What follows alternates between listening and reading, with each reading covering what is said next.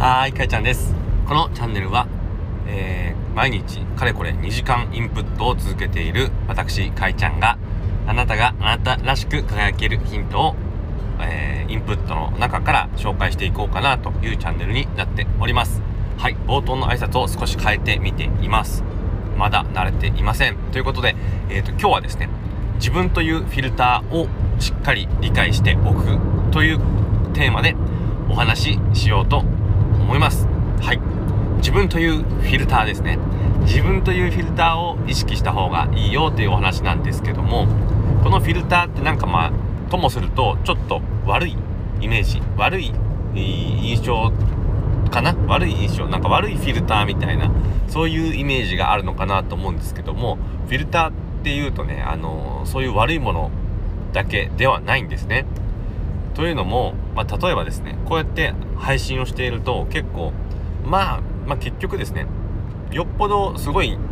経歴とか特殊な経歴を踏んでない限り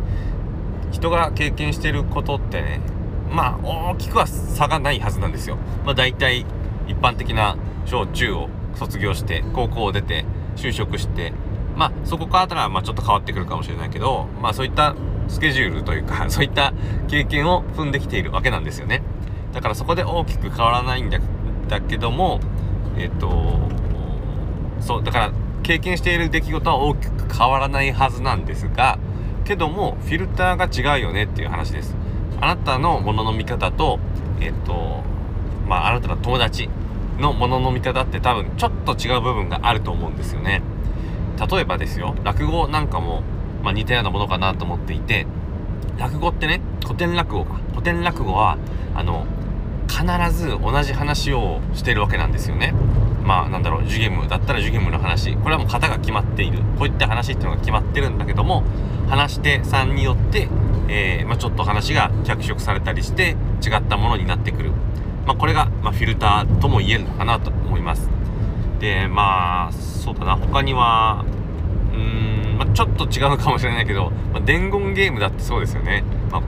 例えばリンゴって伝言したはずなのに最終的に全然違う言葉になってたりするのはやっぱそういったフィルターがあるかなかなと、まあ、思うけどちょっと違うか。ちょっと例えが違う。まあちょっと忘れてください、はい、もう落語で考えましょうはい。同じ話だったとしてもあなたを通して話せる話とあなたの友達が通すとああなたの友達を通して話せる話は絶対違うはずなんですね